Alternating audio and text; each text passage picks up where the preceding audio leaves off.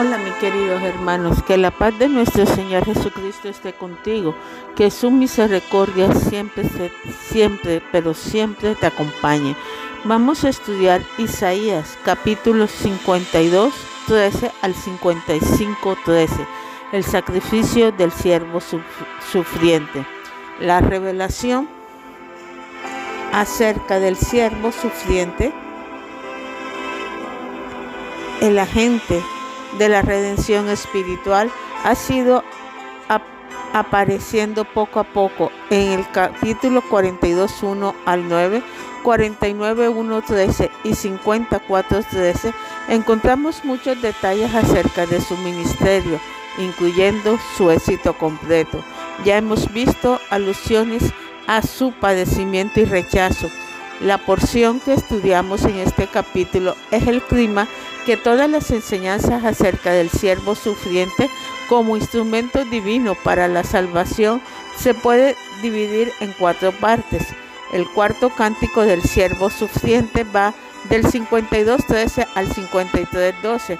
Palabra de ánimo para Israel 54.1.17. Una invitación al mundo 55.1.9 y por último una garantía 55.10 al 13. El cuarto cántico del siervo sufriente que va del 52.13 al 53.12, este cántico es considerado por algunos como la porción más importante de todo el Antiguo Testamento. Sin lugar a duda, es la que más se cita y se alude en el Nuevo, porque es la descripción más completa de la obra redentora del Mesías. Los judíos hasta tiempos relativamente recientes, interpretaban estos versículos como descripción del ministerio de su ungido. Es una lástima que casi siempre se ignore la primera estrofa, 52, 13 al 15, porque sin ella no se capta el mensaje central del cántico. Veamos algo acerca de su estructura. El cántico se divide en cinco estrofas de tres versículos cada una. La primera, 52, 13 al 15, y la última, 53, 10, 12 abundan en el éxito del ministerio del siervo y su exaltación. Las tres estrofas media del 53, 1 al 3, 4, 6, 7 y 9 enseñan acerca de su vida y muerte. Entonces podemos decir que comienza y termina con la exaltación y a la mitad se describe su humillación. El Mesías sería ensalzado, pero todo después de ser humillado. Este mismo patrón se encuentra en Filipenses 2, 5, 11, donde vemos a Jesús exaltado en el cielo, siendo igual que el Padre, humillado en su encarnación y muerte, y finalmente otra vez exaltado por el Señor. 9:11. El énfasis se encuentra en su agradecimiento. Nótese que el 52, 13, 15 y 53, 11, 12 Dios mismo habla, asegurando el éxito de su siervo, mientras que en el 53, 1, 10 es el remanente fiel el que da su evaluación a la obra redentora del Mesías. Los israelitas que escucharon los labios del Mesías, los labios de, Isaías, o que leyeron estos versículos originalmente, no pudieron entender a cabalidad, no podían concebir a un Mesías sufriente y a la vez triunfante. No sabían distinguir entre los sufrimientos de Cristo y la gloria venidera tras ellos. Primera de Pedro 1, 10, 11. No percibieron la diferencia que hay entre la primera y la segunda venida del Señor. Los creyentes judíos que recibieron esta revelación necesitaban más del mensaje del triunfo, pero no podían percibir de la información acerca de su sufrimiento. La exaltación del siervo sufriente, 52, 13, 15. Su declaración en el 13 y en el 15b, Dios mismo proclama el triunfo de su siervo. Sin lugar a duda, Él será prosperado. La palabra significa eficiente y eficaz, cumpliendo todo el ministerio que el Señor tenía para él. La misma idea se halla en el 53.10b y la voluntad de Jehová será en su sumo prosperada. Esa voluntad no termina con la muerte, sino que abarca también a la exaltación. Por esta razón, agrega tres verbos para que no quede duda acerca de su triunfo. Será engrandecido y exaltado y será puesto muy alto. Versículo 13b. Algunos sugieren que los tres verbos representan las tres etapas de exaltación de Cristo, resurrección, ascensión y colocación a la diestra del Padre. Además, los reyes de la tierra se maravillan por la grandeza de su obra. Esta etapa de su exaltación se llevará a cabo en el reino mesiánico. Vendría después de la humillación, 14-15. El triunfo no se daría sino hasta después de pasar por la tragedia de la pasión. El verbo disfigurar es muy fuerte. Su significado literal es despedazar. Por la tortura física, su aspecto quedaría completamente irreconocible. Dejaría de tener apariencia humana. Versículo 14. Versículo 15 comienza con la frase, así asombrará él a muchas naciones. El verbo asombrar en hebreo no es lo mismo que aparecer en el versículo 14. Puede ser traducido rociar. Aquí encontramos una alusión a la práctica judía de rociar sangre o agua como símbolo de purificación. Por los sufrimientos del versículo 14, el Mesías limpiará los pecados de los habitantes de las naciones del mundo. La humillación del siervo 53.1.9. Recuerda que estos versículos contienen el testimonio de remanente fiel. Revelan lo que estaba pasando del siervo y su cambio de opinión. Originalmente rechazó su vida y ministerio y lo mismo hizo en su muerte. Su opinión cambia cuando los judíos del remanente se dan cuenta de que su muerte es, es en lugar de ellos para que puedan tener limpieza de sus pecados. Rechazó de su persona mientras vivió su identificación como renuevo y raíz, versículo 2, la relación con el versículo 4, 2 y 11, 1, vendría del linaje de David y era heredero de todas las promesas hechas a sus ancestros, pero no parece rey, era humilde y su apariencia física no era tan atractiva. Por eso el remanente lo despreció, desechó y menospreció y consideró como nada. Juan expresa su reacción así. A lo suyo vino y los suyos no lo recibieron. Juan 1.11. Rechazo máximo en su muerte. 4 al 9. Los fieles reconocieron que su muerte tenía valor muy especial. La interpretación de su muerte en el versículo 4 y 6 en el canto está atrofiada, ocupa el lugar central del más importante que significó la muerte del Mesías. ¿Por qué murió? La respuesta a esta pregunta es que Él sufrió en lugar nuestro como sustituto. Todo lo que hizo fue a favor nuestro. No murió por sus propios pecados, porque no los tenía, sino por los nuestros. Los teólogos se refieren a esto como la muerte expiatoria y la expiación vicaria. El remanente fue fiel, lo reconocería, pero él murió como sacrificio sustituto. Algunos interpretan la frase, llevó él nuestras enfermedades, sufrió nuestros dolores y por su llaga fuimos curados, como indicación de que Cristo murió por nuestras enfermedades para que nosotros tuviéramos que padecerlas es obvio por el contexto inmediato que se refiere a, malestar espirituales y no físico. Este es el caso en todo el libro de Isaías. Un aspecto muy importante de la interpretación es que vería a Dios como el que puso nuestros pecados sobre su Hijo. Él fue herido de nosotros y Jehová cargó en él el pecado de todos nosotros. Dios el Padre adjudicó nuestros pecados a Dios el Hijo. La iniciativa fue divina y por pura gracia.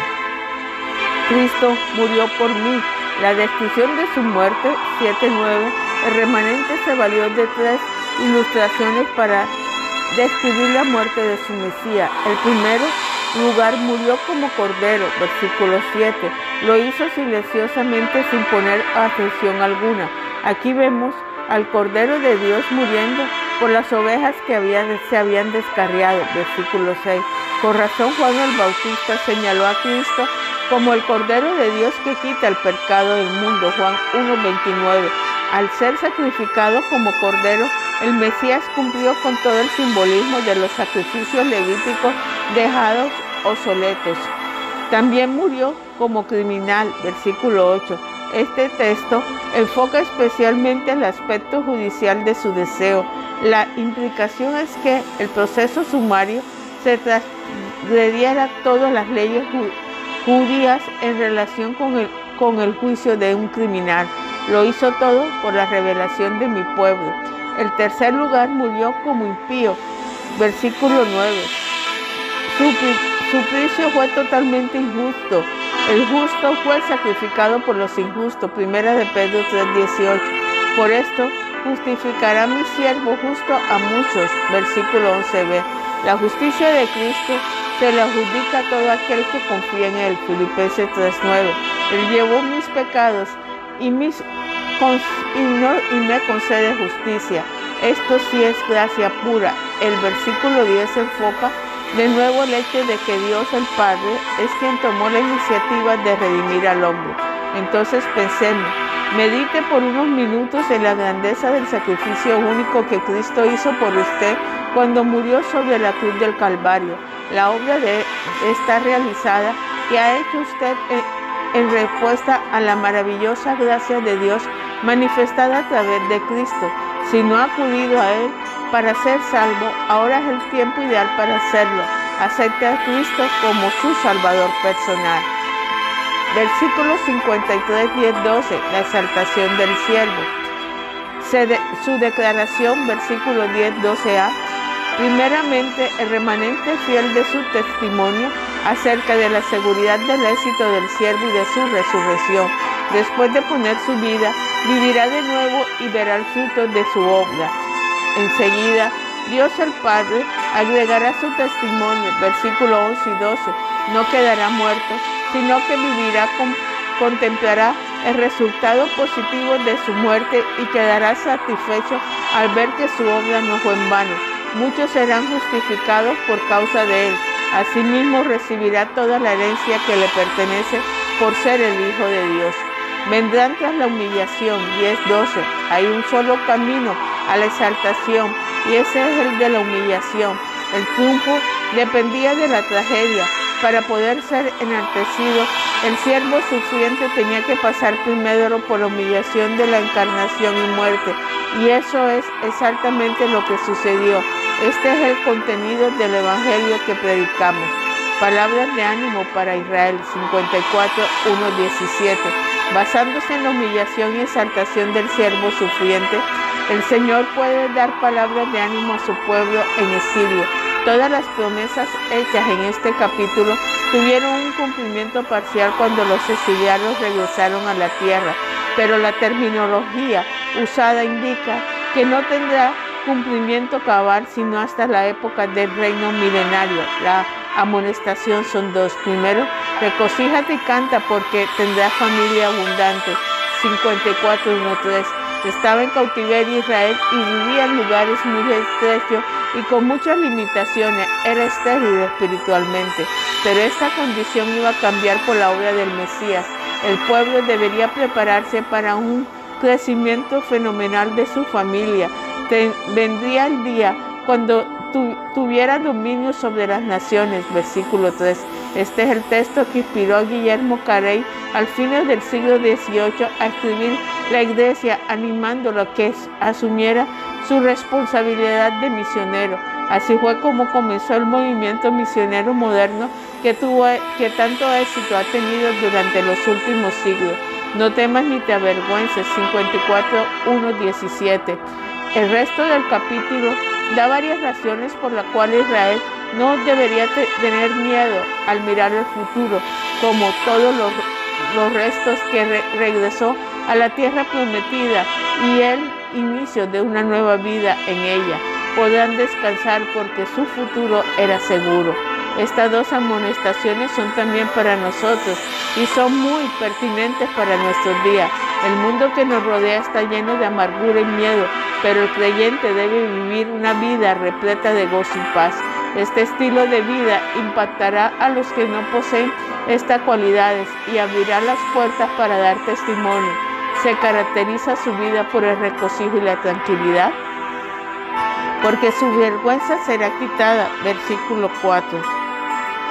Se refiere a su juventud como la época de nueva revelación con Jehová después de comprometerse a descartar la ley mosaica y la viudez como la temporada de su cautiverio. La vergüenza causada por su pecado será quitada e Israel podrá caminar con la cabeza erguida en vez de cabizbajo, porque su hacedor es su redentor. Nótese que el verbo no se expresa en tiempos pasados ni futuros, sino presente, porque su hacedor y redentor es también su marido. La nación había sido abandonada por un tiempo breve, 70 años, por causa de su rebeldía, 6, 7, 8, pero tendría compasión y misericordia de ella, 7, 8, y la recogería de nuevo para que pudiera tener la familia abundante profetizada en los versículos 1, 3. Todo esto sucederá porque la compasión y misericordia del Señor su marido permanece para siempre. 8 y 10. En nuestro texto, la palabra compasión aparece una vez en el versículo 8 y la palabra misericordia cuatro veces en, versos 7, 8 y 10. No así en el hebreo que utiliza la misma palabra rahan, que se traduce compasión en el versículo 8, misericordia en el 7 y misericordia al final del 10. La imagen que hay detrás de las palabras es de la madre que abraza y acaricia a su hijo. Así trata Jehová Israel. El vocablo hebreo Haset se convierte como misericordia en los versículos 8 y 10, su primer uso. Esta palabra se relaciona estrechamente con el concepto de pacto convenido por Dios a Israel en el monte Sinaí.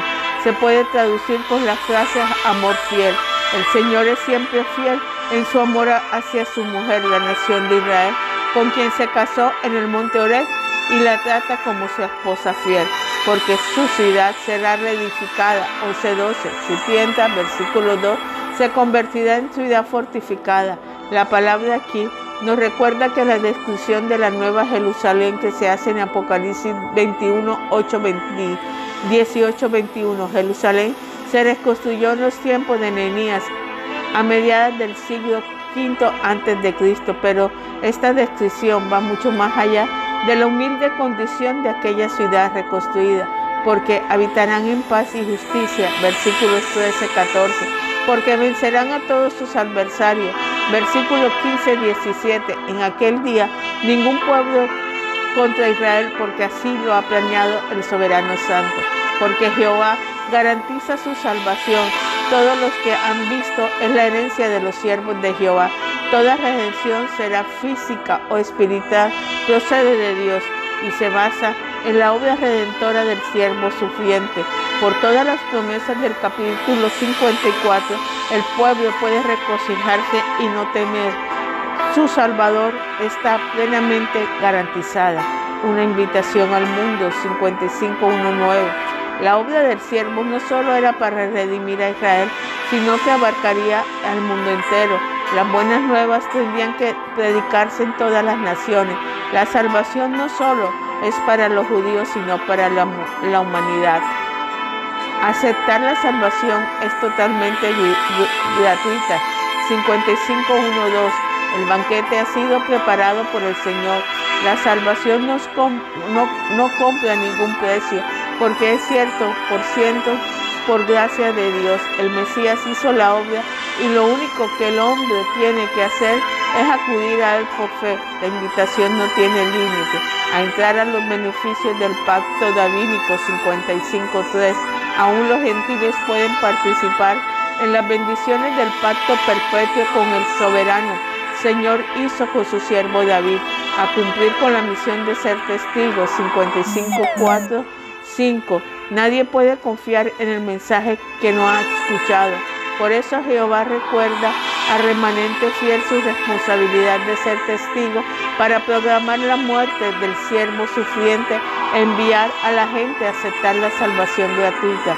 Recuerde que en el 43, 10, 12 y 48, 44, 8, Isaías ya había comisionado a Israel para dar testimonio de que Dios había, de lo que Dios había hecho.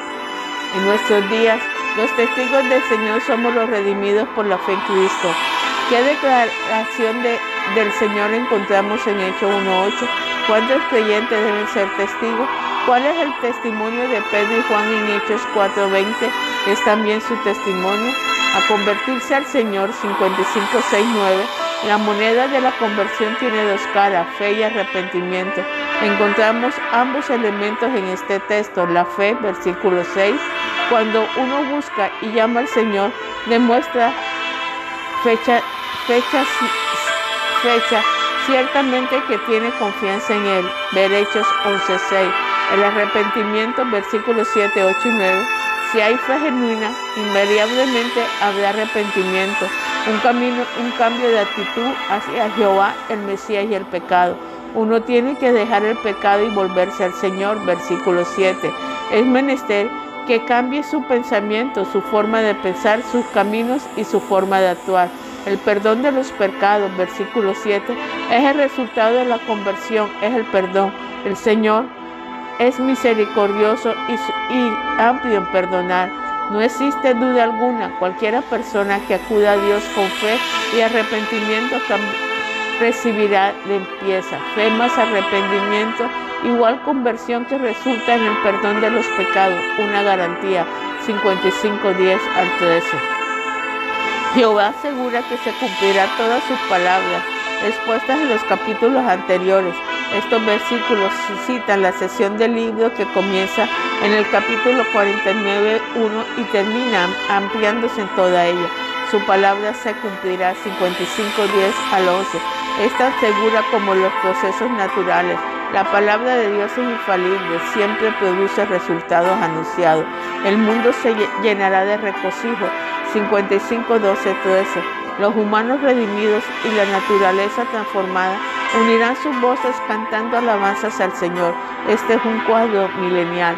Los redimidos serán la enseñanza eterna de la infinita bondad del Altísimo. 55, 13b. La redención se habrá consumado por la obra del siervo sufriente. Esta salvación será aplicada eficazmente a Israel 54, a las naciones 55.1.9 y la seguridad de la obra es garantizada 55.10 al 13. Padre Celestial, te damos gracias por todo lo que haces. Te damos gracias, Señor, por el Mesías sufriente. Te damos gracias, Padre Celestial, porque tu amor y tu presencia siempre está en nosotros, porque tu misericordia siempre, Padre Celestial, nos ayuda. Gracias por ese amor infinito que nos has dado. Te pido que cada persona que oiga este video, Señor, recapacite y busque al Mesías. Alabanzas a ti, Padre Celestial. Que el Dios del que Dios Padre, el Hijo y el Espíritu Santo te bendiga y te convenza de juicio, de pecado y de maldad. Amén y amén. Hola mis queridos hermanos, que la paz de nuestro Señor Jesucristo esté contigo. Vamos a hablar de Isaías 56, a 59, 13. Las últimas secciones de la, de la profecía de Isaías abarcan los capítulos 56 a 66. El énfasis de esto es la conducta de los liberadores, habiendo sido redimidos por el poder del Altísimo, cómo deberían conducirse. La porción del 56.1 al 59.13 es inmensamente práctica. Hay mucho en ella que se debe aplicar a nuestra vida diaria. La liberación principal que hallamos en, este pasaje es, la espiritual y por eso esta enseñanza puede aplicarse a los salvos de todas las edades. Pero la liberación también puede ser física, la salvación del, peligro. Pensando en ella, podemos identificar tres épocas de liberación que debemos tener en cuenta al hacer nuestra interpretación. La primera época se fecha por el año 700 a.C., cuando Isaías ejercía su ministerio. La liberación fue de las amenazas a Siria. El segundo lugar, hemos de tomar en cuenta los liberados de la cautividad de Babilonia, allá por el año 538 a.C. Este grupo es el blanco principal de las enseñanzas de Isaías.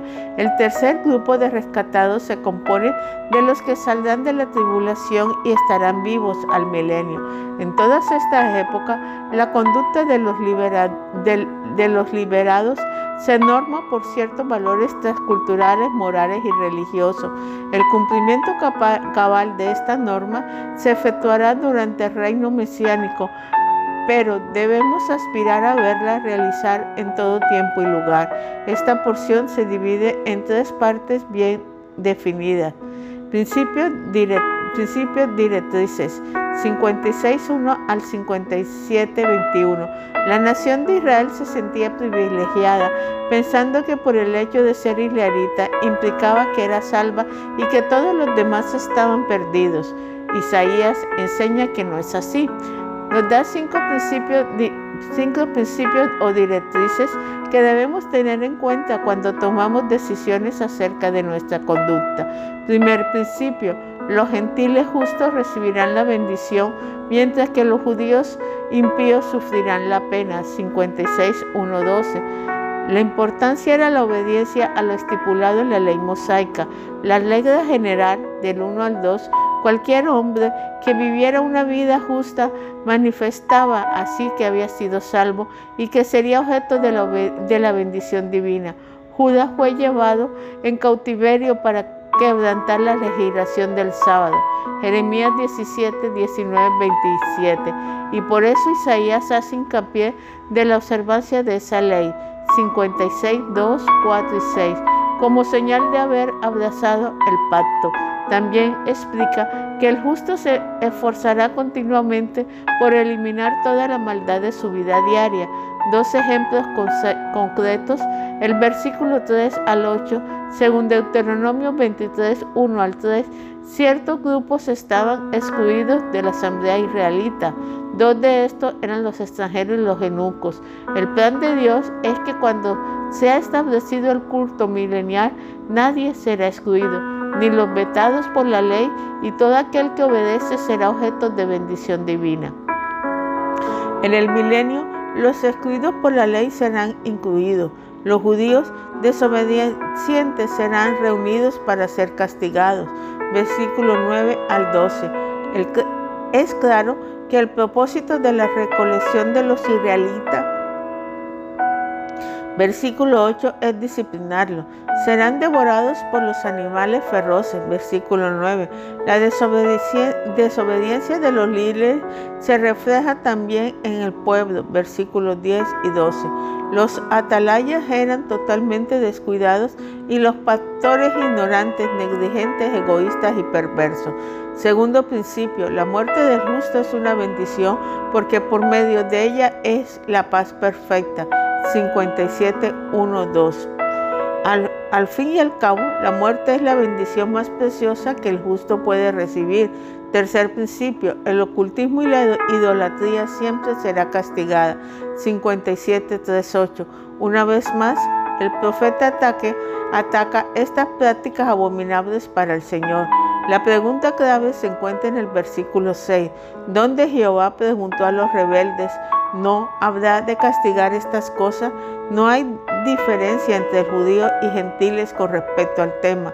Todo aquel que practica la idolatría y el ocultismo será disciplinado por el omnipotente. Vivimos en días muy peligrosos. La idolatría y el ocultismo nos rodea. El diablo quiere que estos pecados hagan mella en la iglesia del Señor. Analice su vida para identificar los ídolos que hay en ella. ¿Hay alguna práctica oculta que debe abandonar? No permita que el maligno gane la victoria, que Dios sea el único objeto de su adoración y el hacer su voluntad su única preocupación. Cuarto principio, la confianza en sí mismo. Versículos 9 al 12 y los ídolos, versículo 13a, nunca traen bendición. 57, 9 al 13b. El beneplácito del Señor se manifiesta en nuestra vida cuando llegamos al punto de confesar que separados de Él nada podemos hacer. Quinto principio, el único digno de nuestra confianza es el Señor. 57, 13c. Hay una sola forma de disfrutar de las bendiciones divinas, depender del soberano santo. Versículo 13c. Pero para depositar la confianza a una persona hay que, hay que conocerla. Por lo tanto, el profeta da una descripción del Señor y de su obra. Es trascendente y a la vez inmanente. Versículo 15. Eh, por un lado, habitar en las alturas y en la eternidad, y por otro lado, en el hombre de humilde corazón. Convence y disciplina a los suyos, versículos 16 al 17. No permite que su pueblo ande errado en caminos de rebeldía. Hace todo lo posible para poner de nuevo en los caminos correctos. Perdona y da paz, versículos 18 19. El que se arrepiente, el Señor lo limpia y trae bienestar en su vida. No hay paz para aquel que no confía en Jehová versículos 20-21. El que permanece en rebelión contra Dios no puede gozar de la tranquilidad y bienestar que solo viene cuando uno está bien relacionado con el Señor. Las enseñanzas generales de los capítulos 56 y 57 es la justicia, trae la paz, mientras que la rebeldía trae castigo. La justicia trae paz, la rebeldía trae castigo. Cuidado con la hipocresía. Versículos 58, 1 al 14. Mucho cuidado con la hipocresía.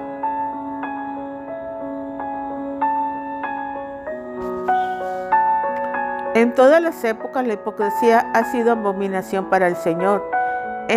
El participar en el culto por obligación o para ser visto por los hombres siempre ha provocado su descano.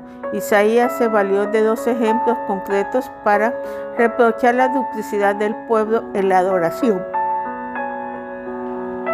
Hipocresía en practicar el, ayuno. 58.1.12. Esta porción contiene la enseñanza más completa de la Biblia acerca del tema del ayuno probablemente porque es una práctica que se presta al abuso. Por ley, los judíos solo tenían que guardar el ayuno en, relación con el día de expiación, cuando otro ayuno era voluntario y este y es a este al que se refiere el profeta. Primero describe el ayuno hipócrita y después el verdadero.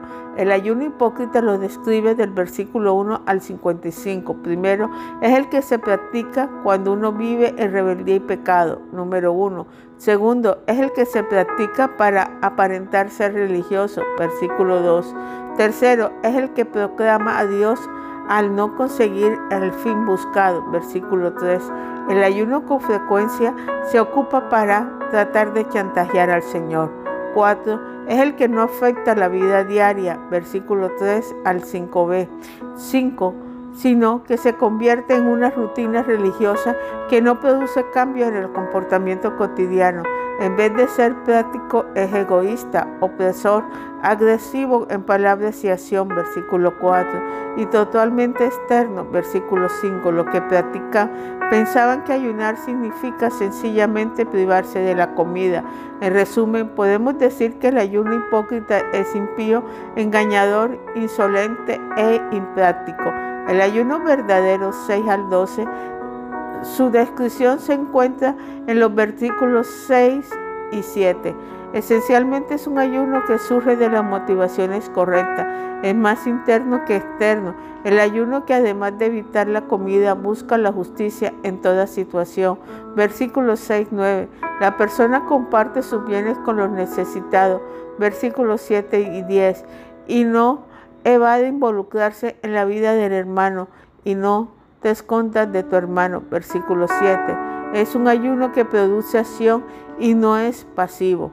La celebración del ayuno verdadero produce ciertos resultados muy positivos. Versículo 8 al 12. El que ayuna voluntariamente, queriendo lograr el bien de los demás, puede estar seguro de que disfrutará de la recompensa entre el pueblo de Dios. 8, 9 y 10. Y experimentará la contestación de sus oraciones. Versículo 9a. El pastor divino cuidará de él. Versículo 11a. Gozará de la prosperidad. Versículo 11b. Y tendrá posteridad, versículo 12. En otras palabras, el ayuno verdadero logra todo lo que el ayuno hipócrita desea, pero que no puede obtener. En muchos, mejor practicar el ayuno ordenado por Dios.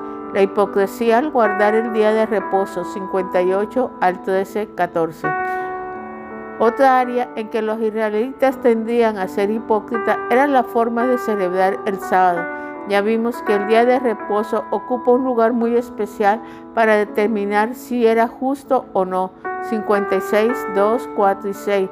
En este caso, el Señor no señala los abusos en su observancia, solo, solo da el aspecto positivo.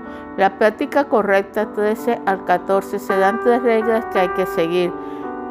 Primero, hay que ocupar el día, no haciendo lo que a uno le conviene, sino lo que el Señor manda, 13a.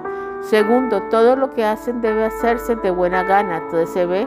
14a, su celebración debe ser una delicia. Tercero, no hay que ocupar el día hablando sus propias palabras, sino conversando sobre los asuntos que agradan al Señor. 13b. La promesa divina 14b, el que observa correctamente el día del Señor, regresará a la tierra y disfrutará de las provisiones divinas de todas sus necesidades. La palabra de confirmación 14c, Jehová le ha dicho y sabemos que lo va a cumplir. El que guarda adecuadamente su día disfrutará de las bendiciones abundantes. Pensemos, tome el tiempo necesario para repasar las enseñanzas de Isaías sobre la hipocresía. Repase especialmente el 1 del 10 al 20 y el 29 del 9 al 14. ¿Qué enseña Cristo sobre el tema en Mateo 23? ¿Hay hipocresía en tu vida? Si contestas que sí, confiésalo inmediatamente y abandónala.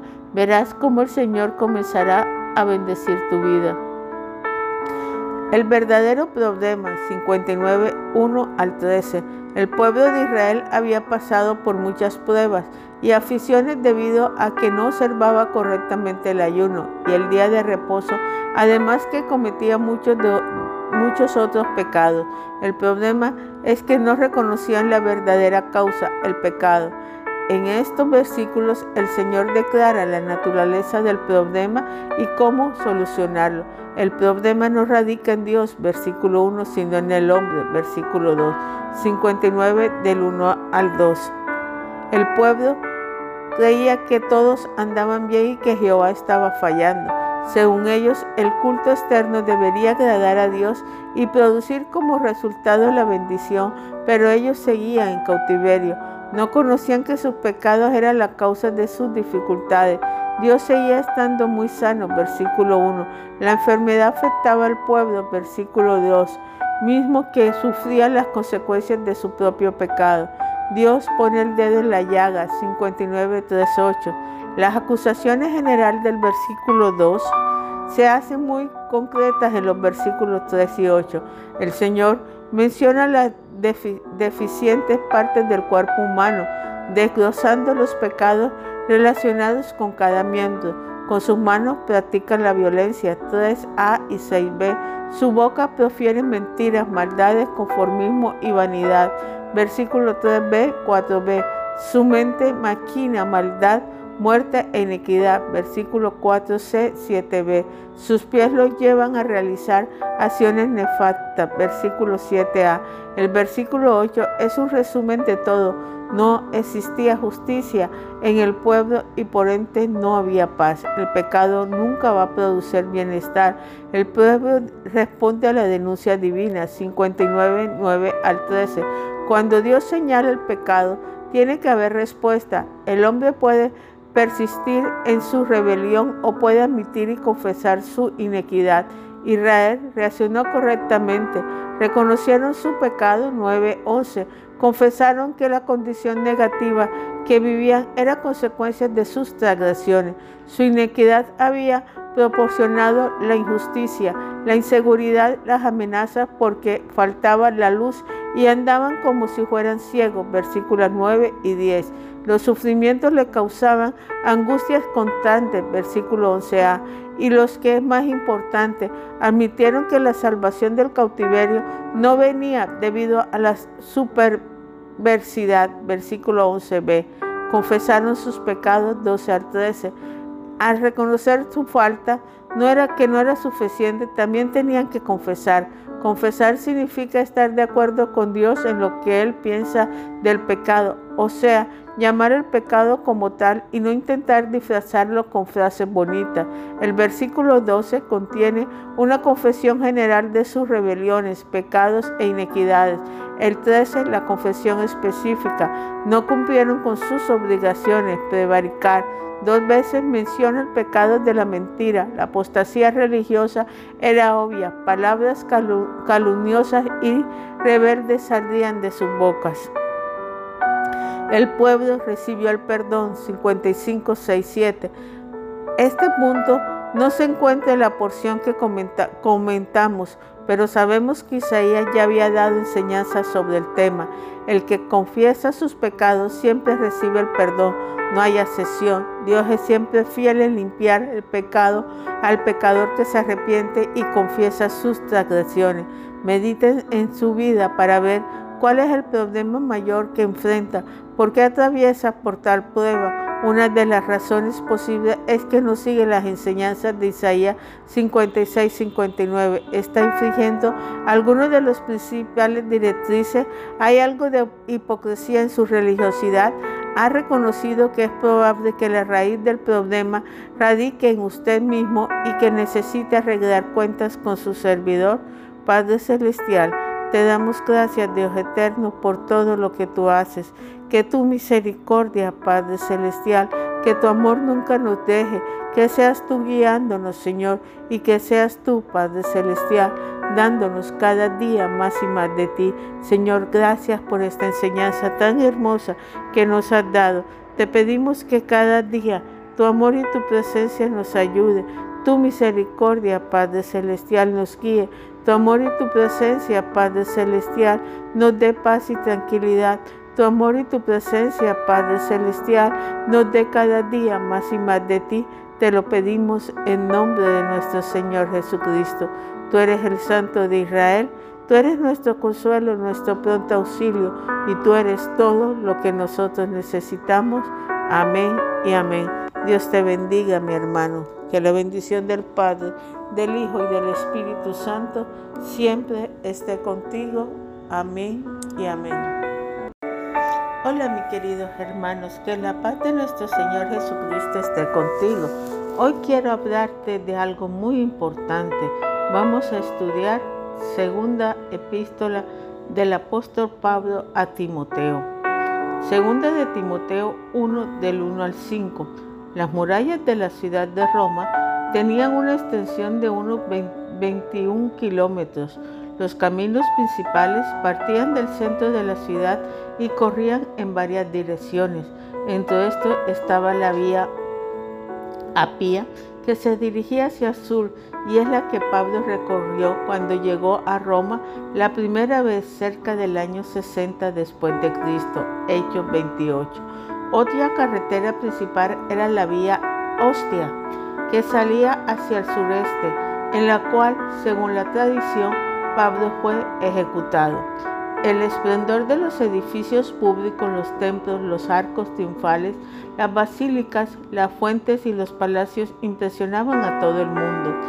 Las mansiones de los ricos eran opulentas en extremo, generalmente edificadas en la colina que rodeaba a la ciudad, pero la gran mayoría de las familias romanas vivían en moradas de un solo cuarto, construidas en edificios grandes que tenían hasta seis niveles. Estos edificios eran aproximadamente de una manzana de largo, a menudo frágiles con peligro de desplomarse o de incendiarse. Los pobres recibían gratis el agua y el trigo y el vino era relativamente barato, pero a pesar de esto, la pobreza de las masas era exagerada. Había tanto congestionamiento en las calles durante el día que el tránsito de vehículos estaba prohibido. De noche el crimen reinaba en las calles, menos importante. distintos grupos étnicos de todo el imperio romano formaban crecientes colonias en algunas áreas de la ciudad. Los judíos estaban concentrados en los distritos occidentales, donde se encontraba por lo menos 13 sinagogas. Es probable que los primeros cristianos vivieran en ese sector. Los visitantes de la ciudad de Roma eran atraídos por los acueductos, los baños públicos y los circos, en los que se presenciaban carreras y otros eventos deportivos, así como sangrientas peleas entre gladiadores o entre hombres y animales salvajes. El circo máximo tenía espacio para 150 mil espectadores. La vida pública se centraba en los foros o mercados. El foro romano era el más importante porque era el centro gubernamental en la casa del Senado, la sala de la asamblea y los templos de Marte y Saturno. Otro impresionante edificios y templos ocupaban las siete colinas que rodeaban el foro.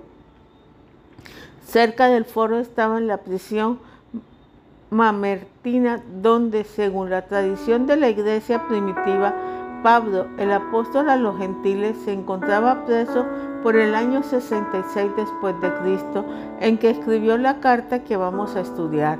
En ella recordaba que no era su primera experiencia como cautivo.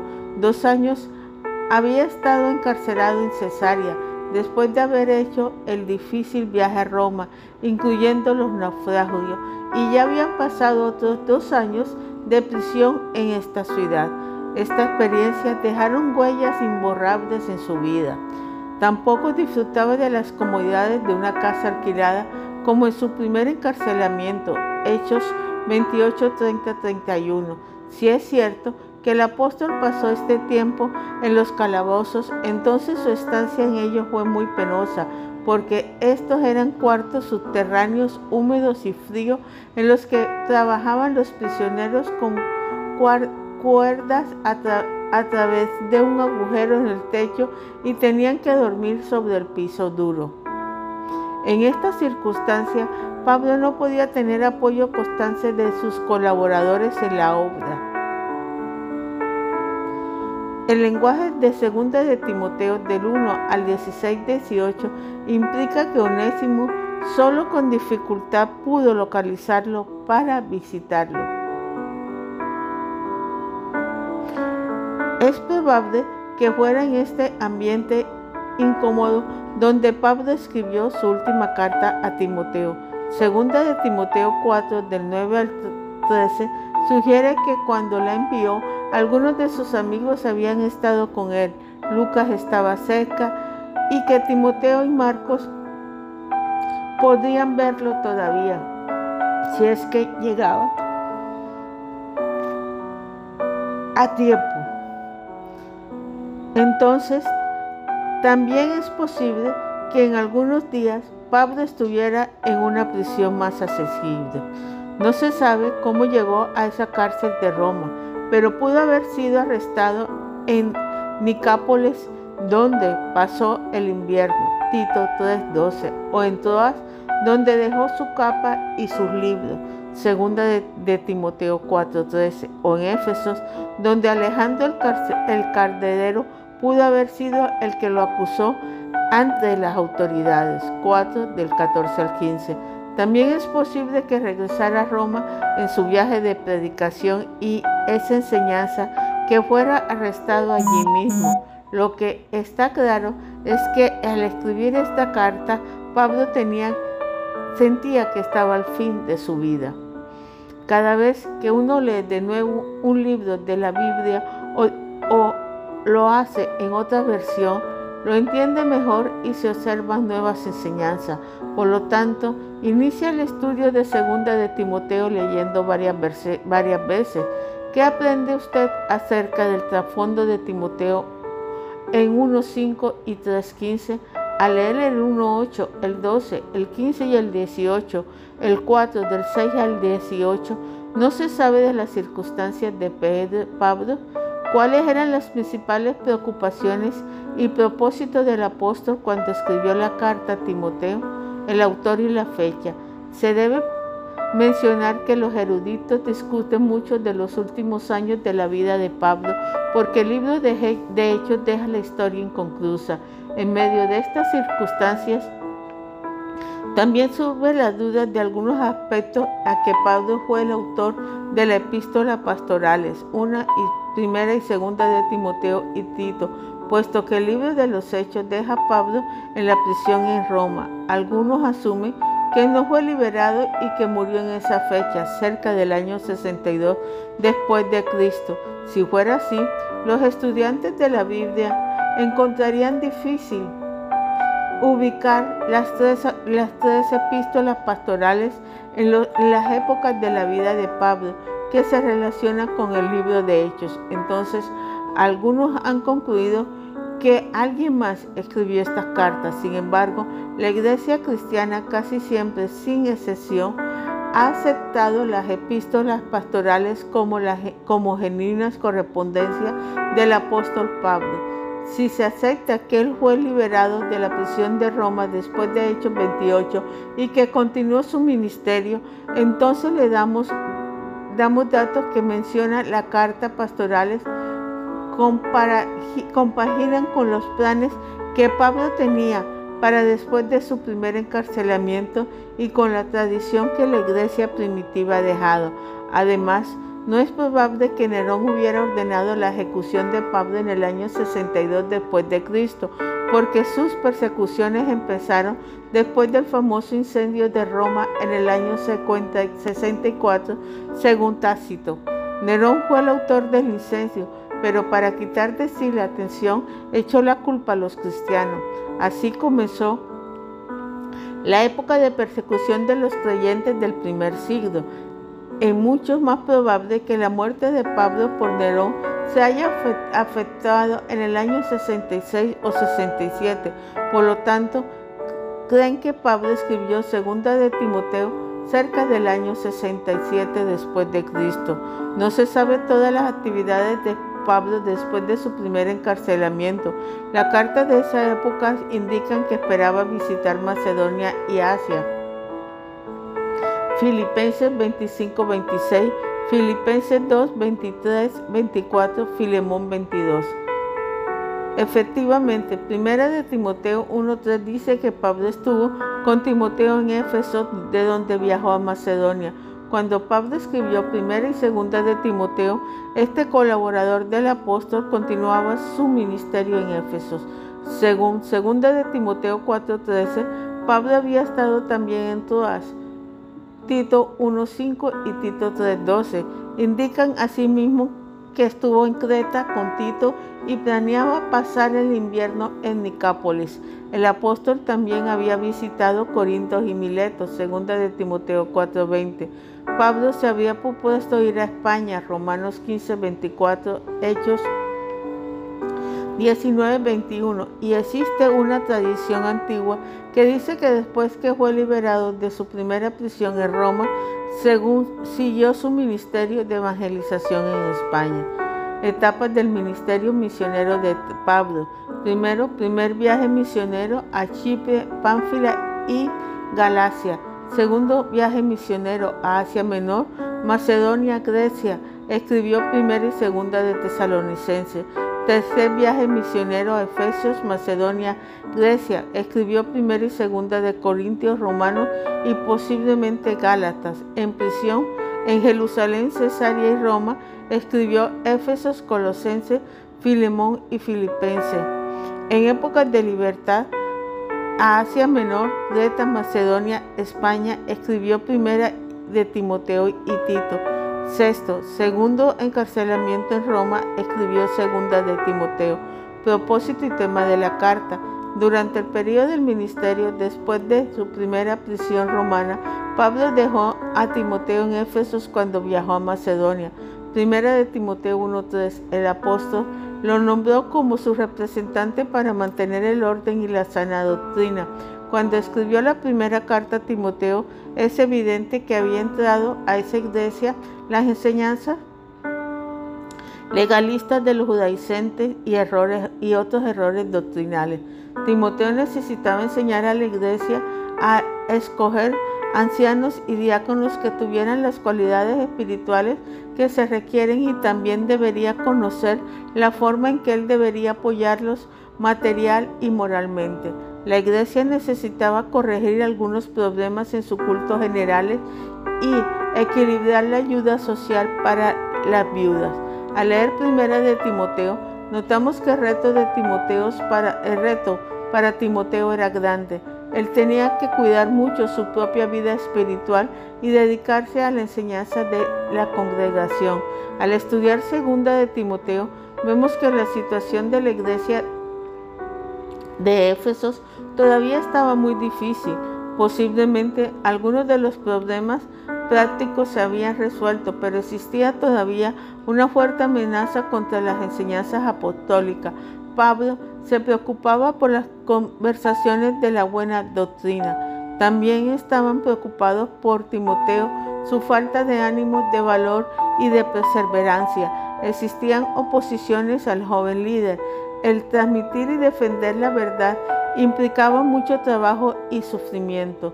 Pablo reconocía que Timoteo no tenía las características personales que podían ayudarle a enfrentar con facilidad tales circunstancias. La carta indica que en la provincia de Asia muchos cristianos menospreciaron a Pablo porque estaban prisioneros. Posiblemente eran ellos los que tenían la tendencia a prestar atención a las nuevas enseñanzas y errores doctrinales. Además, se hacía más, más preocupante la situación porque Pablo presentaba que se, presentía que se acercaba a su muerte. Hablando humanamente, todo dependía del fiel y valiente ministerio de Timoteo para contrarrestar las peligrosas tendencias en Éfesos. En la carta, Pablo no acusa a Timoteo de haber fallado a sus deberes, pero le insta a no avergonzarse del apóstol ni de su evangelio, a fortalecerse en el Señor y a no huir del trabajo y del sufrimiento. El autor le exhorta a no enredarse en polémicas sobre cuestiones que no tenían importancia, sino a dedicarse a enseñar la buena doctrina a los hombres fieles. Timoteo debería predicar la palabra de Dios y con ella reprender, exhortar e instruir a los creyentes. Las escrituras vienen de Dios y son capaces de preparar a los cristianos para toda buena obra. Entonces se puede resumir el tema del libro en palabras como esta. A través del trabajo duro y a pesar del sufrimiento, los creyentes han de conservar la sana doctrina y transmitir fielmente la palabra. Debemos recordar que en la última carta que Pablo escribió que tenemos en nuestra Biblia es muy significativo ver los temas que más ocupan en los pensamientos del apóstol cuando ya estaba cerca de su muerte. Estos temas también deben preocupar al creyente del siglo XX y XXI. Vivimos en una época peligrosa cuando parece que los problemas no tienen solución. Cada día será más y más difícil que el creyente sea santo, fiel, valiente en su testimonio. Los creyentes sufren y sufrirán por su fe Pocos se interesan para estudiar y transmitir la doctrina cristiana aún dentro de las iglesias. A menudo los cristianos confían más en los medios humanos que en la verdad y en el poder de la palabra de Dios. Nuestro necesitamos hoy el mensaje de una último, de unas últimas palabras del apóstol Pablo. El bosquejo entonces lo podemos hacer así Saludos y acción de gracia 1 del 1.5. Segundo, el encargado de no avergonzarse 1.6.18. Tercero, el encargo de trabajar y sufrir 2.1.17. Cuarto, el encargo de corregir a los que se oponen a la verdad 2, 14, 26. 5. El encargo de perseverar en la escritura 3, 1, 17. 6. El encargo de predicar la palabra de Dios 4, 1, 8. Y conclusión 4 del 9 al 22. La forma de un hombre de Dios 1 del 1 al 5. Estos versículos Pablo habla de la influencia en la vida de Timoteo que le habían preparado para ser instrumento de Dios en Éfesos.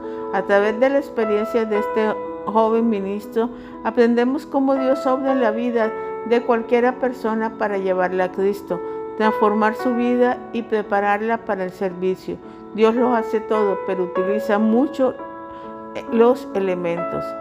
¿Quién son los miembros de su familia que más han influenciado en su vida? ¿Quiénes son los creyentes que han sido una influencia positiva en su, su vida espiritual? Después de leer los versículos 1 al 5, ¿cómo describe usted la relación que existe entre Pablo y Timoteo? ¿Cuáles son algunas de las formas en que Pablo animaba a Timoteo? ¿Cuál ha sido el Pablo en su vida? ¿Tiene usted un Timoteo? Todo forma a Timoteo, Dios forma a Timoteo.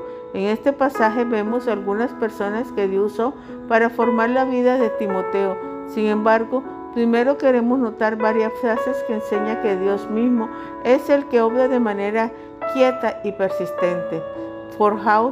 forja al creyente proveyéndole los elementos divinos y humanos para desarrollar su desarrollo espiritual. Todo comienza con la iniciativa de Dios por la voluntad de Dios. Pablo había sido llamado a ser apóstol 1.1, misionero del Evangelio. Los apóstoles recibieron la autoridad del Señor para iniciar las iglesias y dirigirlas por medio de la enseñanza divina. Dios designó a Pablo para esta labor cuando se convirtió en el camino de Damasco.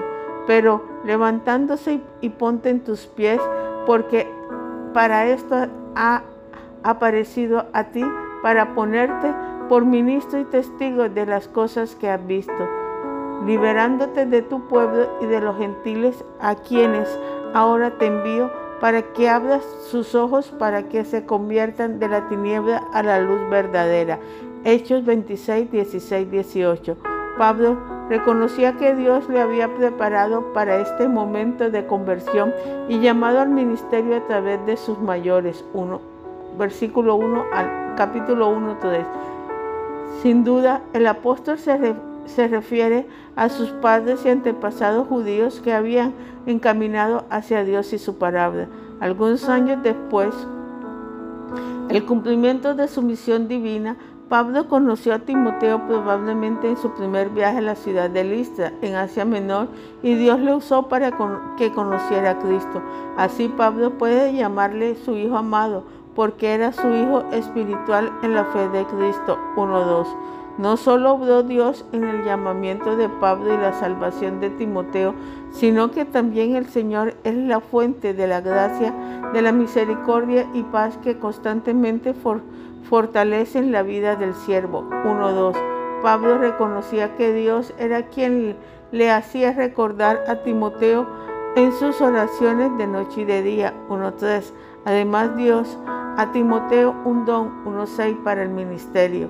El don espiritual es una capacidad o habilidad especial para edificar los miembros del cuerpo de Cristo. Puede ser el don del Evangelio, de enseñanza, de pastorear, de mostrar misericordia, de, ofrendar, u otro de, las capacidades espirituales que Pedro menciona en Romanos 12, 1 de Corintios 12 y Éfesos 4. Dios ha dado a cada creyente por lo menos un don espiritual para que le sirva eficazmente. Probablemente el Señor había dado a Timoteo el don de la enseñanza. 1 Primera de Timoteo 4, 13, 14. Entonces este ministerio tenía todo lo que necesitaba. Desde un país lejano, Dios le había enviado a una persona que le entregara las buenas nuevas de Jesucristo.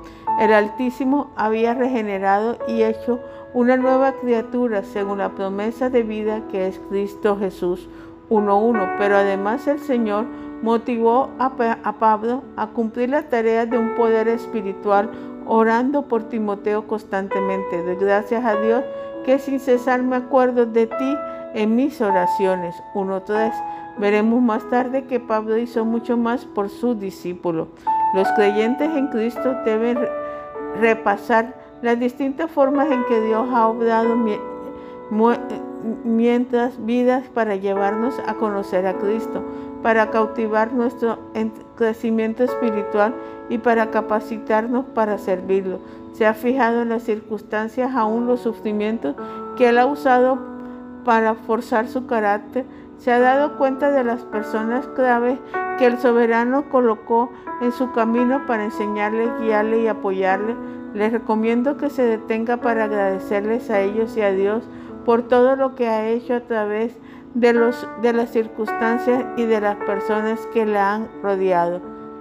Además de la obra divina, el ejemplo y obra de los hombres y mujeres de Dios que nos rodean influyen en nuestra vida de creyentes. La primera influencia espiritual en la vida de Timoteo fueron su abuela y su madre, 1.5. Posiblemente su madre era gentil y por lo tanto era creyente en Cristo, pero su madre era judía cristiana. Hechos 16, 3. Es posible que su abuela y su madre llegaran a conocer a Cristo antes que Timoteo, pero de todos modos, ellas habían tenido fe en Jehová desde tiempos atrás. Ellas fueron las que le enseñaron a Timoteo las sagradas escrituras del Antiguo Testamento desde su niñez. 3, 14, 15 y le dieron ejemplos de su fe 1, 5.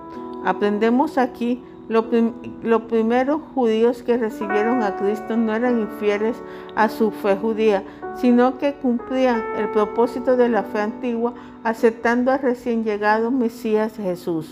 También aprendemos el gran valor de criar a los hijos en las enseñanzas de la palabra de Dios. Esto es el caso del padre y abuelos que confían en Dios, no solo para salvación, sino también para enfrentar las necesidades y pruebas de la vida. La fe en la familia de Timoteo no era, no era fingida o hipócrita, 1.5, es decir, ellos no presentaban un papel para impresionar a los creyentes o a sus hijos y familiares. Habían sido genuinamente regenerados, caminaban en comunión con Dios y dependían totalmente de Él. Además de las influencias de la familia de Timoteo, en estos versículos se ve la relación que existe entre Pablo y Timoteo y el impacto que el apóstol hizo en el discipulado. Pablo amaba a Timoteo y, pedía a Dios que llenara sus necesidades de gracia, misericordia y paz. 1.2. El apóstol no lo olvidaba e intercedía por él diariamente, recordando sus buenas cualidades y su fe en Dios.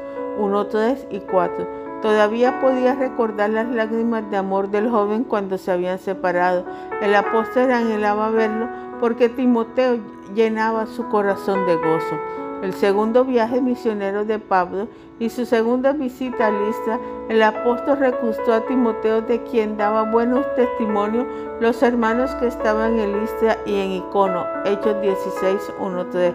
Fue su compañero de trabajo, había laborado a su lado por más de 15 años y había estado con Pablo en la mayor parte de su segundo y tercer viaje. Timoteo fue enviado en misiones delicadas a Tesalónica y a Corintios, primera de Tesalonicenses 3, 2 y, y primera de Corintios 4, 17. Viajó con Pablo en su última visita a Jerusalén y lo acompañó durante su primer encarcelamiento en Roma, Hechos 20 del 1 al 5, Filipenses 1.1. A través de todo este tiempo, Dios había usado a Pablo para que formara la vida de Timoteo y lo preparara para su ministerio en Éfeso. Las dos cartas que Pablo escribió a Timoteo muestran que este padre espiritual continúa pensando en su hijo y su discípulo. Su deseo era que gozase del favor de Dios en lo espiritual, emocional y misterial y aún físicamente. Los creyentes no estamos solos, somos miembros del cuerpo de Cristo. Los distintos miembros de ese cuerpo influyen en la vida de otros creyentes. Reconozcamos y demos gracias que todo lo que Dios ha hecho en nuestra vida a través de ello. Recordemos la influencia de nuestros padres y otros familiares que nos dieron un ejemplo digno de seguir y no compartieron la palabra de Dios. Demos gracias al Señor por, por nuestros pastores que nos han ayudado Recordemos al cristiano que no mostró amistad, nos dio buen testimonio o nos apoyó cuando pensamos que era experiencia difícil. ¿Quién es la persona que ahora le está apoyando en su vida cristiana? ¿Necesita usted acercarse a alguien para pedir ayuda? ¿Quiénes son las personas a quienes usted está amando apoyando, animando, mostrando amistad y discípulo, debe, debe usted acercarse alguien en estos días que le ayude.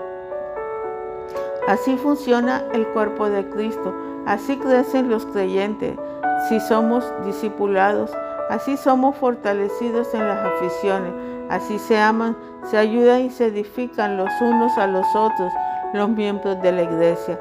La decisión y disciplina personal de Timoteo era necesaria para lograr su formación espiritual.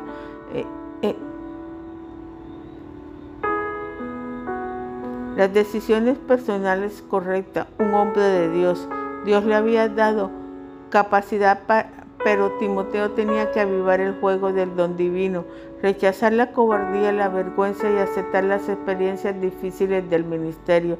En otras palabras, tenía que actuar. La fe no es pasiva, sino activa. Al continuar el estudio de segunda de Timoteo, vemos la gran cantidad de responsabilidades que tenemos uno, uno mismo a de decidir y actuar. Dios no nos obliga, ni, los creyentes nos, apoyan pueden hacerlo. Para ser formados a la imagen del Hijo de Dios, usted y yo tenemos que tomar la decisión correcta cada día, alistarse para responder al resto. Después de estudiar los versículos 1 al 5, ¿cree usted que Dios le ha enseñado algo acerca de algunas necesidades de su vida? ¿Cuáles son las áreas?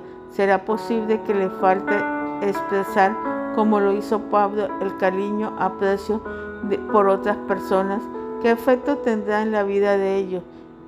¿Necesita usted formar relaciones más cercanas con creyentes a fin de tener la oportunidad de ayudarlos y que ellos le, le ayuden? ¿Cuál será el primer paso que debe dar para profundizar esa amistad con otros cristianos? Está Dios esperando que usted tome la decisión personal en algunas áreas específicas es su vida para avance en su vida espiritual o en su servicio cristiano. Oh Dios eterno, te damos gracias por todo lo que tú haces. Que tu amor, tu presencia esté con nosotros. Que tu misericordia siempre nos acompañe. Que seas tú ayudándonos y que seas tú dándonos cada día de tu vida. Gracias Espíritu Santo por tu guía, por tu presencia y tu misericordia. Que Dios te bendiga, hermano. Amén y amén. Buenos días, Dios les bendiga. Que nuestro Padre Celestial siempre esté con ustedes, ayudándolos, guiándolos y dándoles siempre paz y amor. Señor, en este momento te pedimos por cada niño que está aquí, para que seas tú, Padre Celestial, bendiciéndolos y para que seas tú, Padre Celestial, ayudándolos. Te pedimos que tu amor y tu presencia esté con ellos. Que seas tú, Padre Celestial, dándoles cada día paz y tranquilidad. Que en su casa nunca falte, oh Dios eterno, el pan, el calzado y los estudios. Que en su casa nunca falte el amor y la comprensión te lo pedimos en nombre de nuestro Señor Jesucristo. Amén.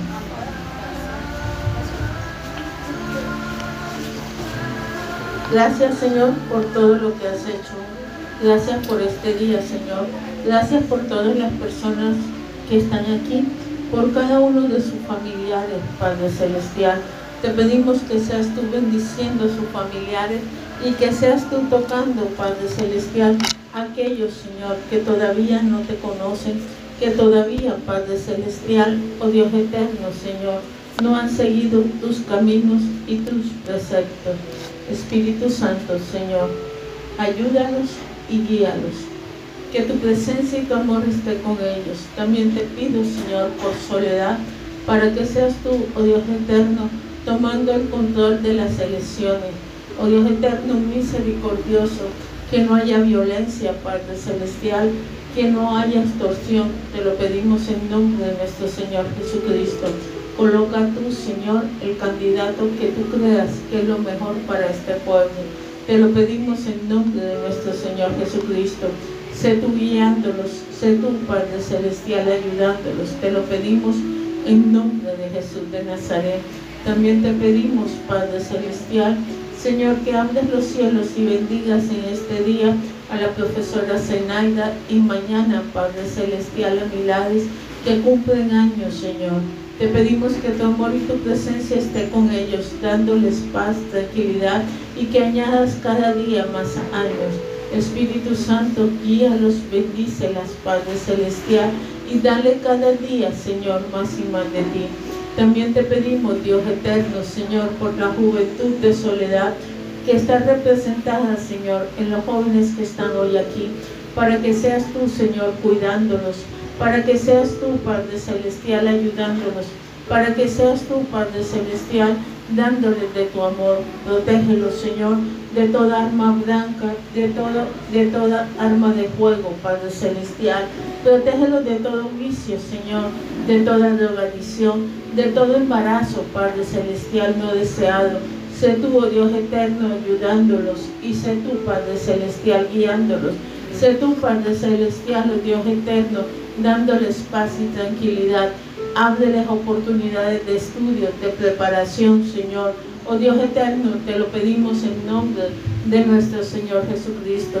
Te pedimos por las viudas, Padre Celestial, por aquellas personas que están solas, Señor, para que seas tú proveyéndoles, oh Dios eterno, todo lo que ellas necesitan.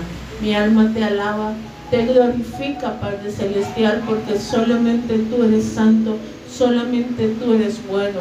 Te pido por los que no tienen trabajo, Padre Celestial, para que seas tú otorgándoles, Señor, puestos de bendición y de trabajo. Te lo pedimos en nombre de nuestro Señor Jesucristo. Espíritu de Dios, bendice, ayuda, Padre Celestial, guía. Que tu presencia y tu amor siempre sea luz, Señor, en nuestra vida. Que tu amor, Señor, abra manantiales de agua viva para que nosotros podamos, Señor, transmitirlo a todas las personas. Te lo pedimos en nombre de nuestro Señor Jesucristo. Amén y amén. Vamos a leer Primera de Reyes, capítulo 18, una historia bastante conocida, hasta en caricaturas estado pero es una, una historia que nos enseña mucho. Es un poco largo lo que vamos a leer, pero para poder entenderlo tenemos que leerlo. Primera de Reyes, capítulo 18, a partir del versículo 20. Amén. Leemos en el nombre del Padre, del Hijo y del Espíritu Santo.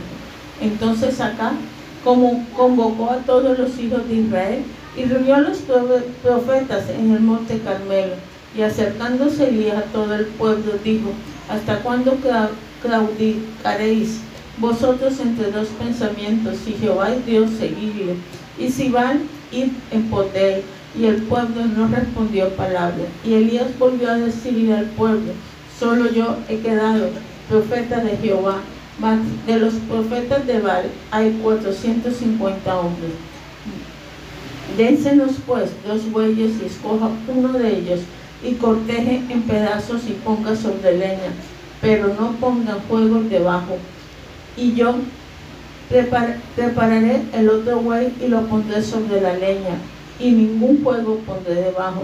Invocad luego vosotros el nombre de nuestro Dios, y yo invocaré el nombre de Jehová y el Dios que responda por medio del fuego, ese sea Dios. Y todo el pueblo respondió diciendo, bien dicho. Entonces Elías dijo a los profetas de Baal, escoge un buey y prepáralo vosotros primero, pues que sois los más, e invocar el nombre de vuestros dioses, mas no pongan fuego debajo. Y ellos tomaron el buey que le fue dado y lo preparó e invocaron el nombre de Baal desde la mañana hasta el mediodía diciendo, va, respóndenos.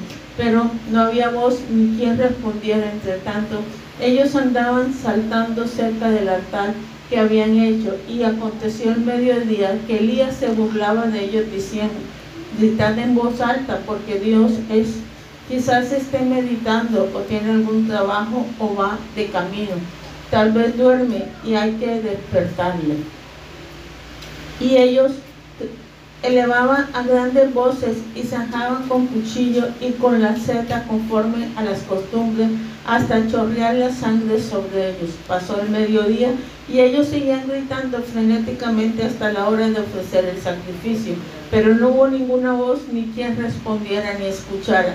Entonces dijo Elías a todo el pueblo, acercaos a mí, y todo el pueblo se acercó y él arregló el altar de Jehová que estaba arruinado, y tomando piedras, tomando Elías doce piedras conforme al número de la tribu de los hijos de Jacob, el cual había, había sido dado palabras de Jehová diciendo, Israel será tu nombre, edificó con las piedras un altar en el nombre de Jehová. Después hizo una zanja alrededor del altar en que cupieran dos medidas de grano. Preparó luego leña y cortó el buey en pedazos y luego puso sobre la leña y dijo, llenad cuatro tinajas de agua y derramarlas sobre el holocausto y sobre la leña. Y dijo, hacer otra vez y otra vez lo hicieron. Dijo, aún, hacerlo la tercera vez y, y lo hicieron la tercera vez. De manera que el agua corría alrededor del altar y también había llenado de agua la zanja. Cuando llegó la hora de ofrecer el holocausto, se acercó el profeta Elías y dijo, Jehová Dios de Abraham, de Isaac y de Israel. Sea hoy manifiesto que tú eres el Dios de Israel y que yo soy tu siervo y que por mandato tuyo he hecho todas estas cosas. Respondiendo Jehová, respóndeme para que conozca este pueblo que tú, oh Jehová, eres el Dios y que tú vuelves a ti el corazón de ellos. Entonces cayó fuego de Jehová y consumió el holocausto, la leña, las piedras y el polvo, y aún lamió el agua que estaba en la zanja. Viéndolo todo el pueblo se postraron y dijeron, Jehová es el Dios, Jehová es Dios. Entonces Elija les dijo, poned los profetas de Baal para que no escape ninguno, y ellos los prendieron. Y les llevó Elías al arroyo de Sison y allí los degolló. Bonita palabra esta.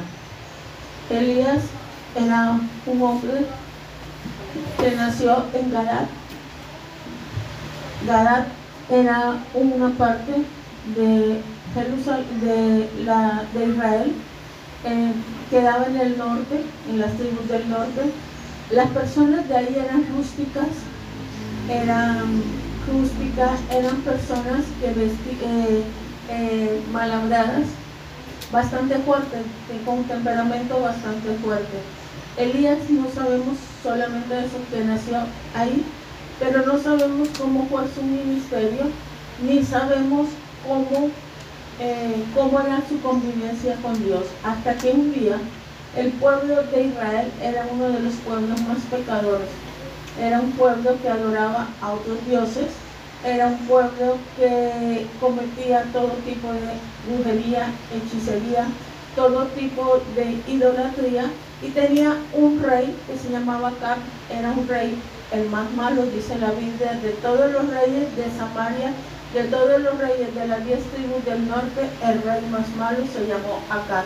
Para remate de lo malo que era, se casa con una persona de, de Sidón eh, o Fenicia, esa persona, que era Jezabel, era una mujer más malvada que el rey acá. Dominaba al rey acá con el dedo de su mano, pero trajo algo que era el culto de Baal a Samaria, a todas las diez tribus del norte. El culto de Baal era un culto en el cual se sacrificaban niños y esta señora sacrificaba niños cada vez que había un inconveniente o cada vez que tocaba sacrificar los niños.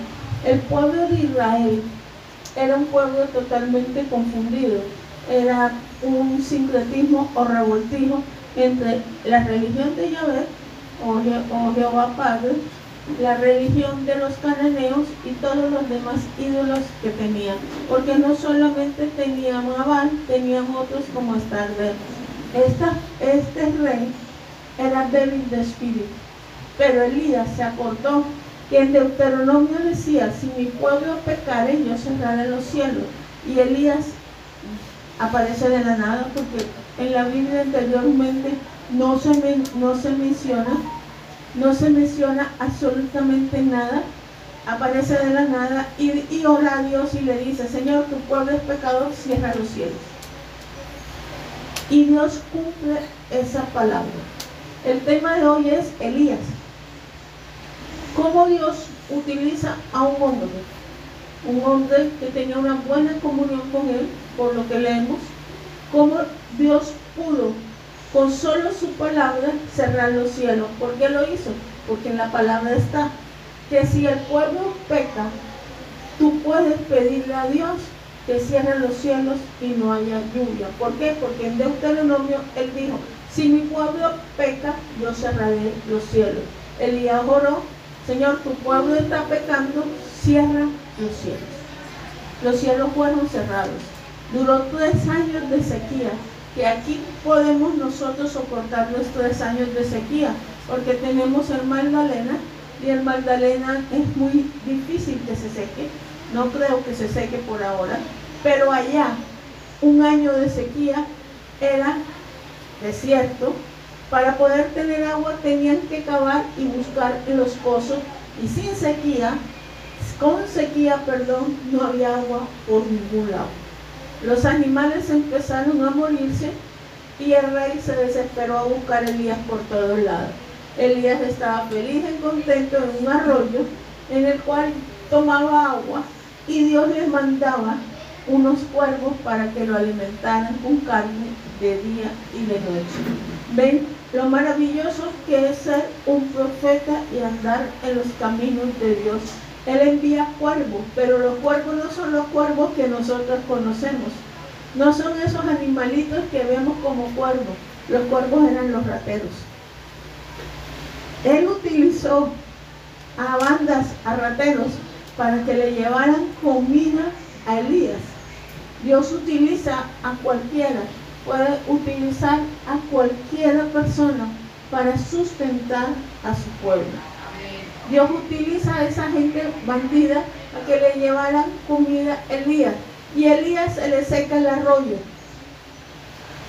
Y dice, ¿y ahora qué hago yo? porque sin agua nosotros no podemos vivir. Sin comida puedes subsistir más o menos un año, de pronto año y medio, pero sin agua no. Sin agua el ser humano no subsiste. Elías ora, le, le otra vez a Dios y vemos su intimidad y su amor hacia el Padre. Le ora a Dios y Dios lo lleva y lo manda a una viuda, una viuda que se estaba muriendo de hambre la viuda no vivía en, las, en Samaria ni en, ni en Israel. La viuda vivía en Sidón, un pueblo o un país de otro país cerca a él. Y él se va, encuentra a la viuda y le dice, hazme una arepa. Pero la viuda no tenía sino un puñado de harina para ella y su hijo y de ahí se iban a morir. Pero Dios es maravilloso Gracias a Elías la viuda no murió para que ustedes vean cómo son los caminos de Dios. Gracias a que él mandó a Elías allá, a una viuda de Sidón, pudo mantenerse más o menos dos años con un poquito de harina que tenían y aceite. Ahí sobrevivieron ellos. El hijo de la viuda se muere, estando Elías ahí, y la viuda le reclama a Elías que por qué se muere, Elías lo resucita. Es la primera resucitación que hay en la Biblia, la hizo el profeta Elías. ¿Por qué se murió el muchacho? Porque cuando hay un profeta de Dios o alguien con unción en nuestra casa, hay que tener andar en santidad. ¿Por qué? Porque la unción de del profeta o la presencia de Dios puede matar a las personas que no están en santidad. Esa es otra de las cosas que nos enseña. Nuestro querido amigo Elías demora dos años y un año que llevaba eran dos años y tres años. El rey lo seguía buscando por todos lados. Lo encuentran, lo, eh, lo encuentran porque Dios lo dejó que lo encontraran y va ante el rey y le hace la propuesta que nosotros acabemos de leer. Reúne los bares y, lo, y la sacerdote de para ver quién verdaderamente es Dios. Ustedes ven que ellos gritaron, que ellos se cortaron, de verdad físicamente cogían las navajas y se cortaban y chorreaban sangre. Que ellos duraron desde la mañana hasta la tarde para ver si les contestaba y jamás le contestó. Elías uno solo, solamente puso, echó agua y dijo, Señor, que caiga fuego y cayó fuego. Ese es el verdadero Dios. Ese es el verdadero Dios, el Dios de Israel, el Dios de Abraham, el Dios de Isaac, el Dios de Jacob, que envió a su Hijo Jesús para que muriera por nosotros, el verdadero Dios. Es la presencia de Dios en cada uno de nosotros. Ese juego de Elías que salió del cielo, ustedes también lo pueden hacer. Ustedes también lo pueden hacer. Ustedes lo pueden hacer. ¿Cómo lo podrán hacer? ¿Cómo lo podrán hacer? Solamente se hace en la presencia de Dios. Hay ministerios de fuego, que es el mismo espíritu o la misma figura que era Elías, está en determinadas personas. Son personas especiales, en el cual pueden hacer llover fuego del cielo. Elías demuestra que verdaderamente hay un Dios sobre la tierra y ese Dios es el Dios de Israel. Nosotros debemos saber que nuestro Dios no es un Dios quieto, no es un Dios muerto como el de Baal, no es un Dios eh, que no responde. Nuestro Dios responde todas nuestras peticiones, pero hay que saberla hacer. Si Elías fuera dicho, Señor, que, que se cierren los cielos, pero no le hubiera recordado a Dios lo que él dijo en Deuteronomio, los cielos no se cierran. Para que Dios haga algo de esa índole, tú tienes que recordarle a Dios todas sus promesas, para que Él pueda actuar. Dios cierra los cielos porque Él prometió.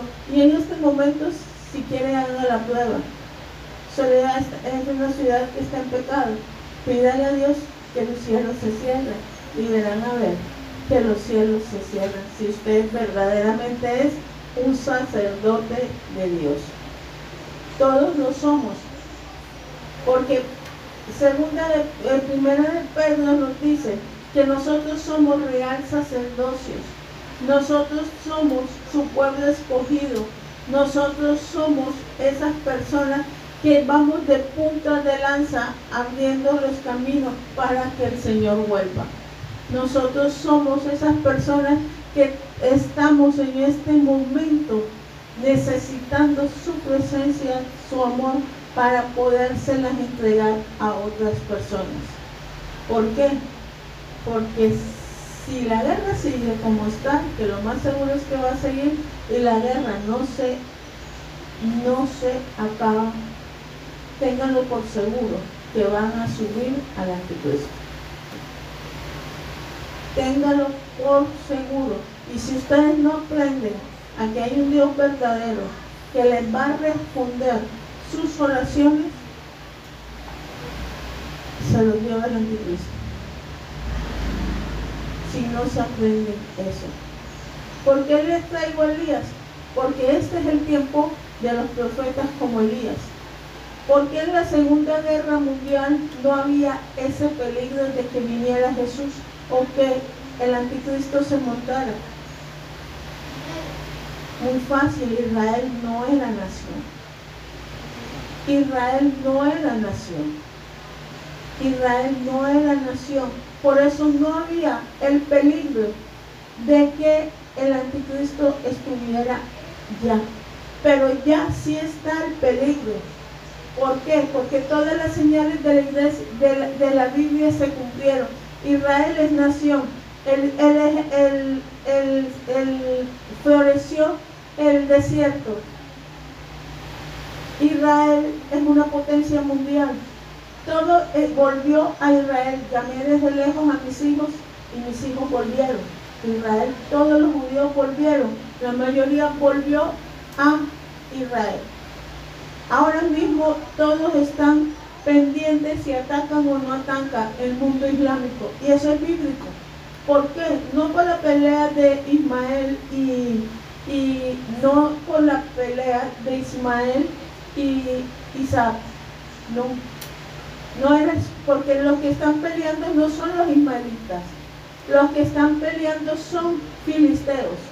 Y los filisteos eran un pueblo que, ah, que detestaba, que peleaba y que Dios utilizaba para que Israel despertara.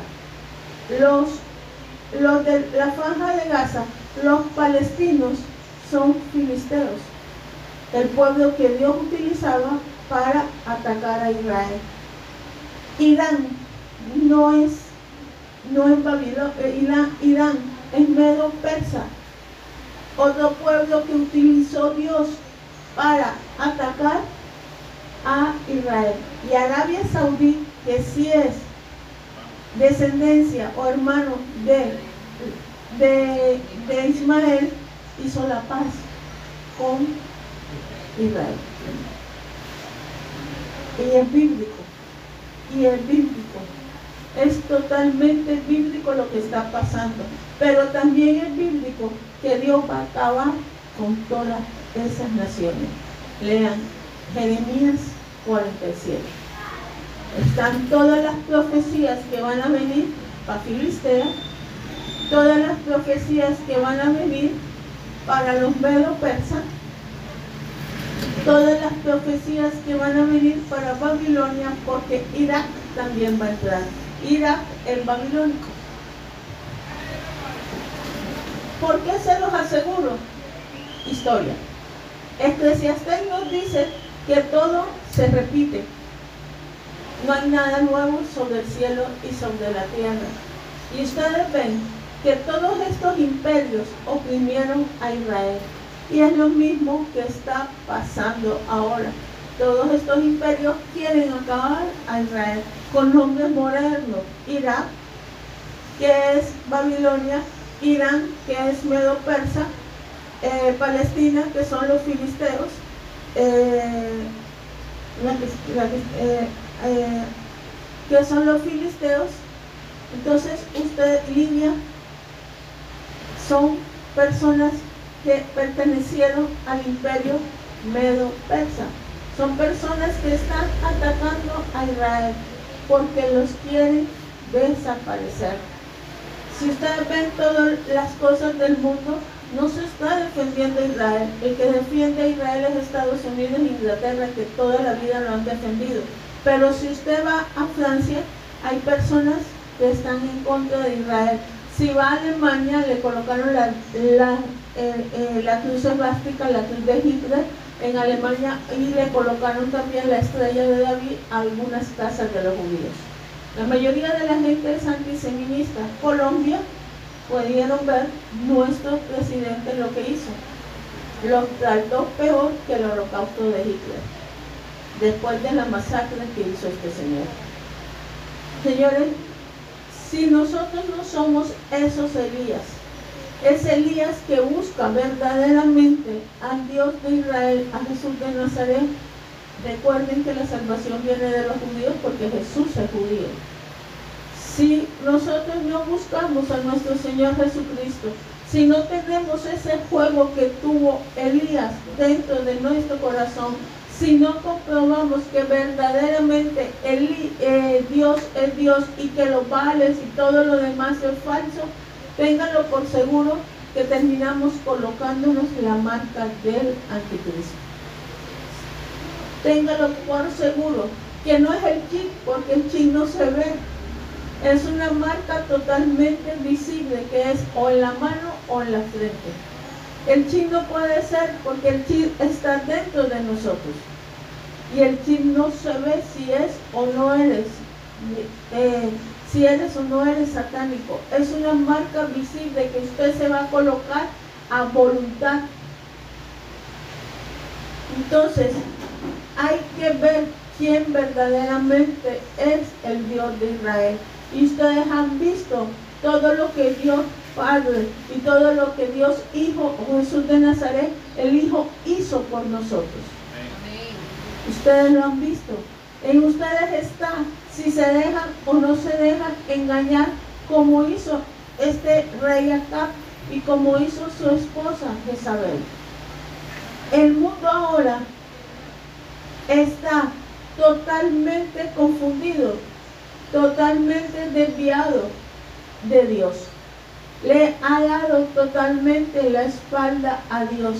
Y esa es otra señal para que el anticristo venga. En aquella época el anticristo era Jezabel y acá. El espíritu del anticristo estaba en Jezabel y acá. Personas que adoraban otras cosas y que desviaron todo el pueblo. Hoy el pueblo está totalmente desviado. Aún muchos cristianos están totalmente desviados. El, el espíritu del anticristo anda en el mundo.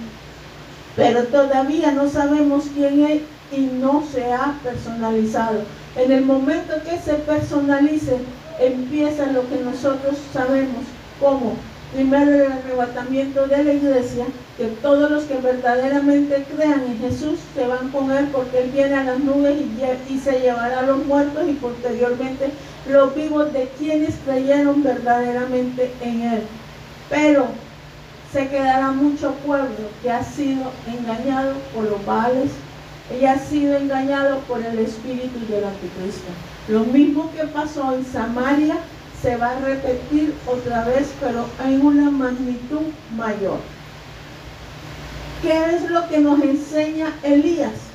Que hay un solo Dios verdadero y los demás no son dioses. Los demás son puros ángeles caídos.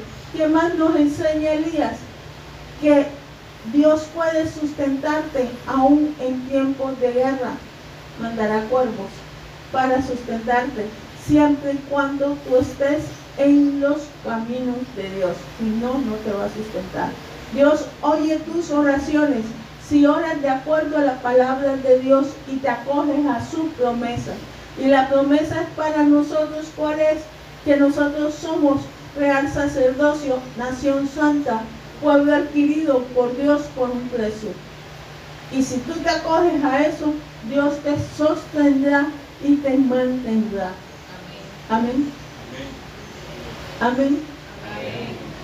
Dios los mantendrá, así como mantuvo a Elías.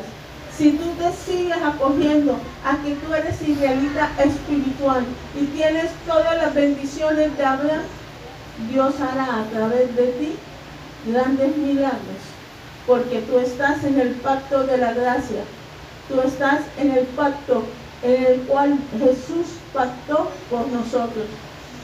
Tú estás en ese pacto y si te acoges a ese pacto de gracia, no te faltará nada porque Él es tu sustento.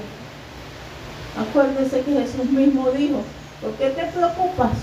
Si Dios viste eh, mejor a los lirios del campo, ni siquiera Salomón con toda su riqueza lo vistió. ¿Por qué te preocupas si Dios le da de comer a los pájaros? Si tú verdaderamente eres hijo de Dios, anda en paz con Él. No busques ídolo, búscalo a Él, porque tú eres un sacerdocio y expande, y expande la palabra de Dios a todo el que pueda, porque los tiempos cada día van a ser difíciles. Y no te preocupes por qué comerás, porque al igual que, que Elías te sustendrá al igual que la viuda de Serepta te sostendrá. No te preocupes por eso. Preocúpate por llevar el Evangelio para que otros se salven y por andar tú correctamente ante nuestro Padre Celestial. Porque no viendo ser que predicando nosotros el Evangelio, nos quedemos. Amén. Les hablo así para que tengan los ojos abiertos para que vean que estamos en tiempos difíciles y para que vean que así como sustentó y usó a Elías, ustedes pueden ser los Elías de hoy. Amén. Y Dios les, los cuidará y los protegerá y no permitirá que ni la peste caiga a su casa. No permitirá que, que sus enemigos ganen porque Él les dará banquetes a ustedes, a nosotros, delante de nuestros enemigos. Amén. ¿Preguntas, inquietudes? Hágalas ahora.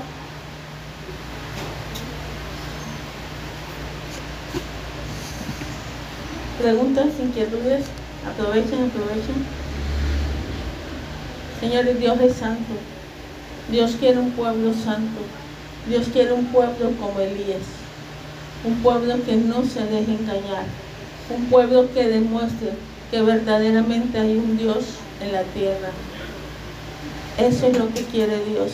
Y si usted cumple sus mandamientos, téngalo por seguro y sigue en su presencia y busca su rostro, téngalo por seguro que ni la escasez ni la peste llegará a su casa, ni la enfermedad llegará a su casa, porque Él lo sostendrá.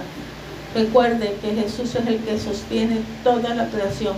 ¿Cuánto más sostendrá a su sacerdocio, a sus hijos, a su pueblo santo, adquirido por un precio de sangre? Amén. Vamos a orar. Los que quieran, por favor, oración, pasen acá adelante para orar.